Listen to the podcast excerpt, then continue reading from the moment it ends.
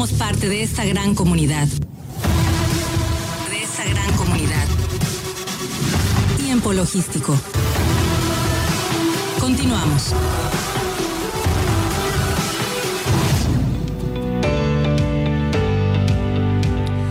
Bien, estamos aquí de regreso en tiempo logístico, por supuesto, como siempre agradecido con todos ustedes que nos estén escuchando en este momento y bueno, también eh, con todos los que colaboran a nivel nacional. Y en este caso, en este segmento, eh, pues siempre me pone contento el que la maestra Georgina Estrada Aguirre, presidenta de la AMA, colabore con nosotros. Le vamos a dar la más cordial bienvenida. Maestra, bienvenida nuevamente a tiempo logístico. ¿Cómo estás? Hola, ¿qué tal? ¿Cómo estás, Paco? Buenas tardes, buenas noches a todo el auditorio. Bien, bien, gracias. Pues muchas gracias a ti por colaborar. Sabemos que siempre andas muy ocupada y bueno, siempre te das el tiempo para poder eh, atender a todo este público tan especializado en toda esta materia.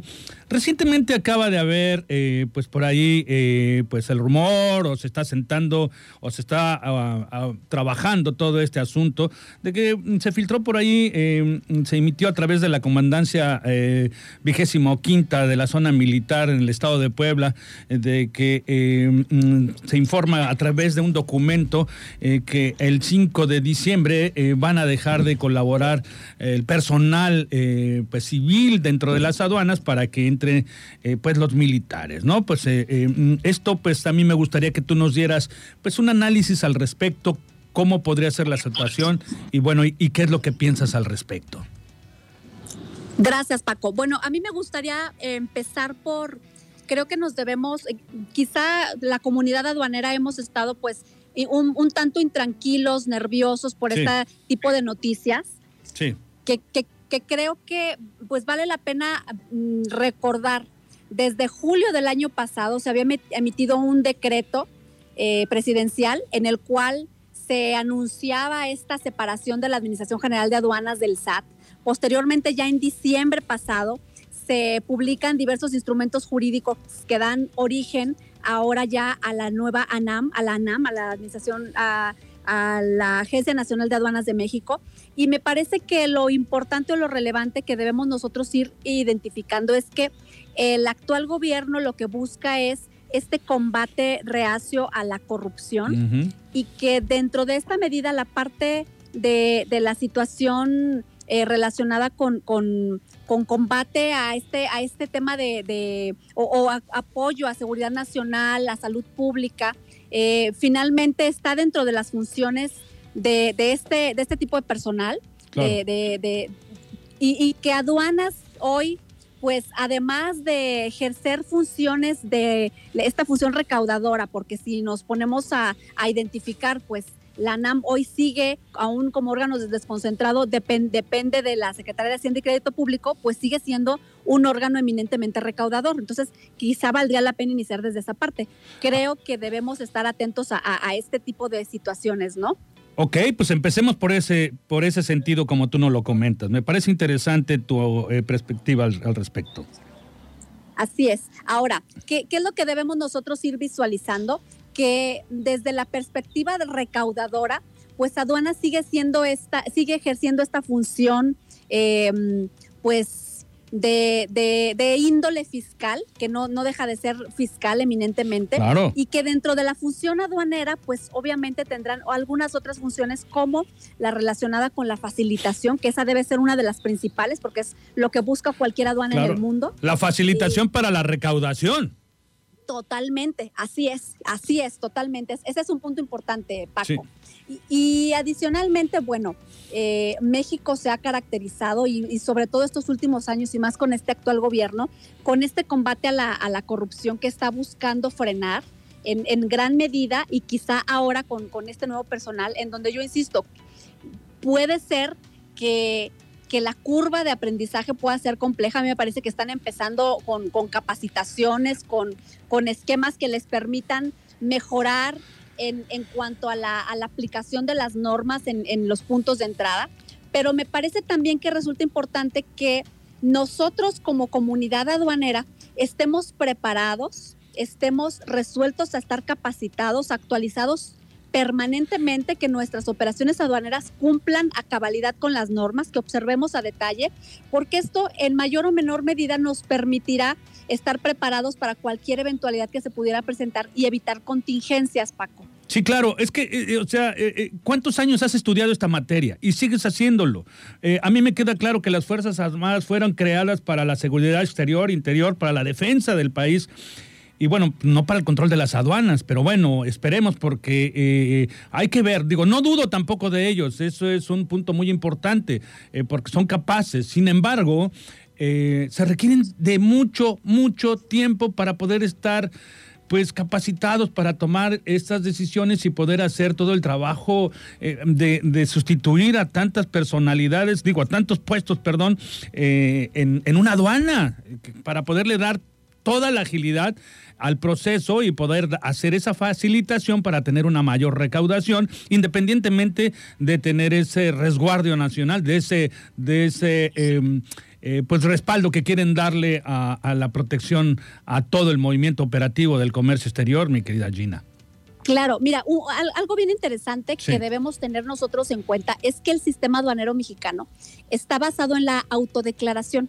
Significa pues que atendiendo a ello, pues nuestras operaciones de comercio exterior pasan por la aduana y nosotros debemos perseguir, buscar que, que, tengamos una aduana, eh, pues que sea una aduana mm, invisible, persiguiéndolo desde la perspectiva en, la automatización de procesos, en la generación de o incorporación de tecnología, en, en, esquemas que nos sigan permitiendo que haya menos intervención de la, de la mano humana para que esto en consecuencia, pues si nosotros estamos desde la perspectiva de cumpliendo o observando la norma, esto nos indicará pues que en mayor medida dejaremos de ser molestados, por así decirlo, en, el momento en que, sea, en que crucemos por la aduana. Y únicamente pues quienes tengan alguna irregularidad o alguna observación que les tengan que hacer las autoridades y desde luego y sobre todo lo, quienes tengan que ser revisados por temas de Salud Pública y Seguridad Nacional, pues lo harán en, desde la perspectiva de, este, de este personal de las Fuerzas Armadas. Entonces creo importante y relevante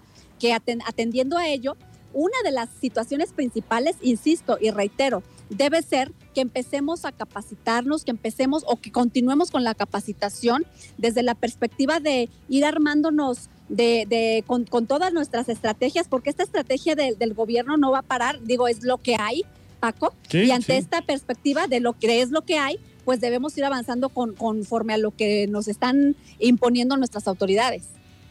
Vaya, de verdad que es un tema bien interesante. Nosotros tenemos que darle tiempo a todo ello, ¿no? Para saber realmente qué. También se dice que eh, van a empezar en aduanas interiores y después en las, eh, en las marítimas.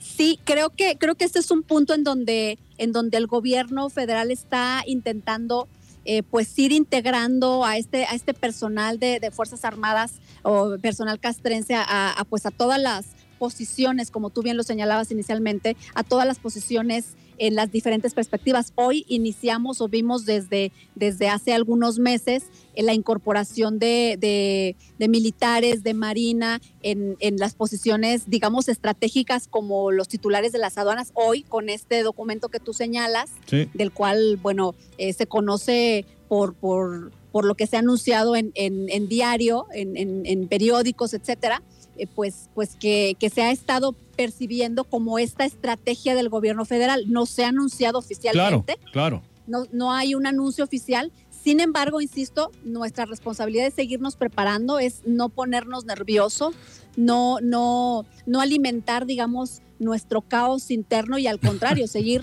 seguir actualizándonos. Sí, por supuesto, esto fue una nota publicada en el, en el periódico El Universal, ¿no? El 20 de julio, que fue cuando el comandante de la 25 zona militar, eh, como lo repito, ubicada en Puebla, el general José Martín Luna de Luz, él fue el que envió al titular de la aduana interior de Puebla, al teniente coronel Roberto Bedoya Morales, ese, ese, esa información.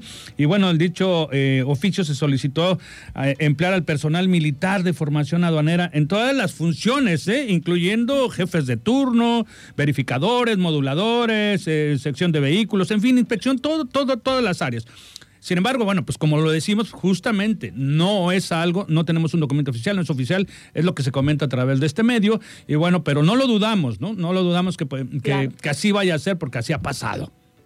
Claro. Y bueno, sí, dime, di, adelante, Yo creo, ya, para concluir, a mí me parece eh, importante que reiteremos entre nosotros nuestra responsabilidad ante esta gobernanza aduanera que yo siempre busco que, identifiquemos como comunidad aduanera que somos, como este sector fuerte, que, nos mantenemos así en todo momento y que así seguiremos. Nuestra responsabilidad dentro de esta gobernanza aduanera es prepararnos, es actualizarnos, es mantener nuestros expedientes electrónicos de comercio exterior al día, es mantener este cumplimiento aduanero con, con todo lo que conlleva para, para evitar estas observaciones y en su caso, ¿por qué no? También insistir ante las autoridades cuando estén equivocadas, pues eh, con los con los, eh, los medios de defensa que correspondan para que entonces eh, se atienda lo que lo que corresponda. A mí me parece que, que, algo importante interesante es que pues yo creo que están abiertos a, escuchar, a entender y, y, bueno, no, no dejar de lado que, que, también hay una característica importante de, atención a, o, una parte de más de verticalidad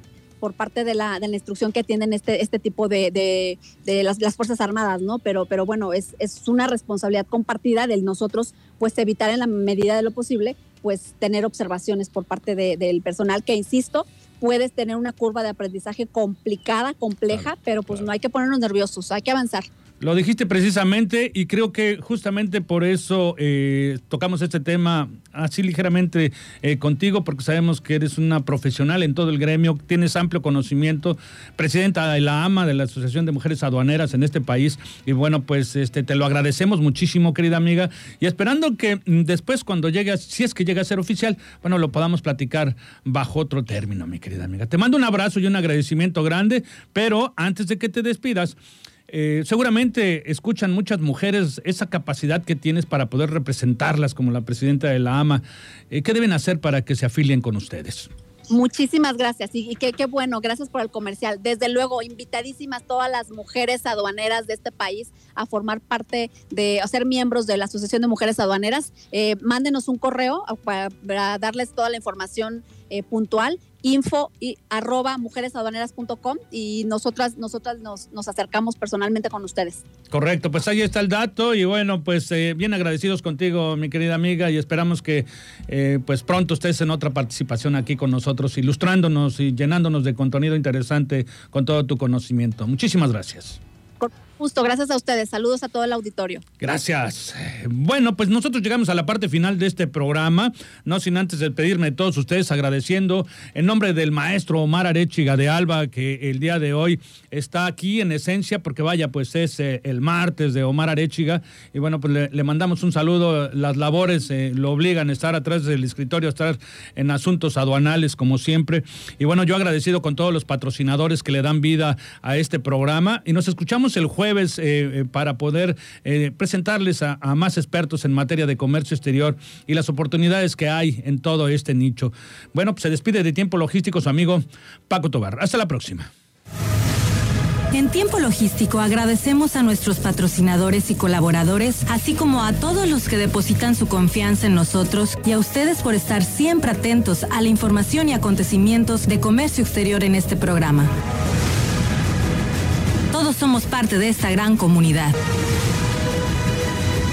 Todos somos la voz del comercio exterior. Tiempo logístico. Tiempo logístico.